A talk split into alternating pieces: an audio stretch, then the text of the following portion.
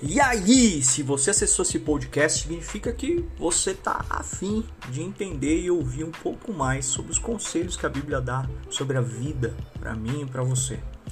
Que Deus abençoe cada podcast feito aqui, cada áudio feito é toda manhã que eu gravo com o maior carinho para você e para outras pessoas que precisam da graça e do amor de Deus. Para cima deles, meu nome é André Lima e bora!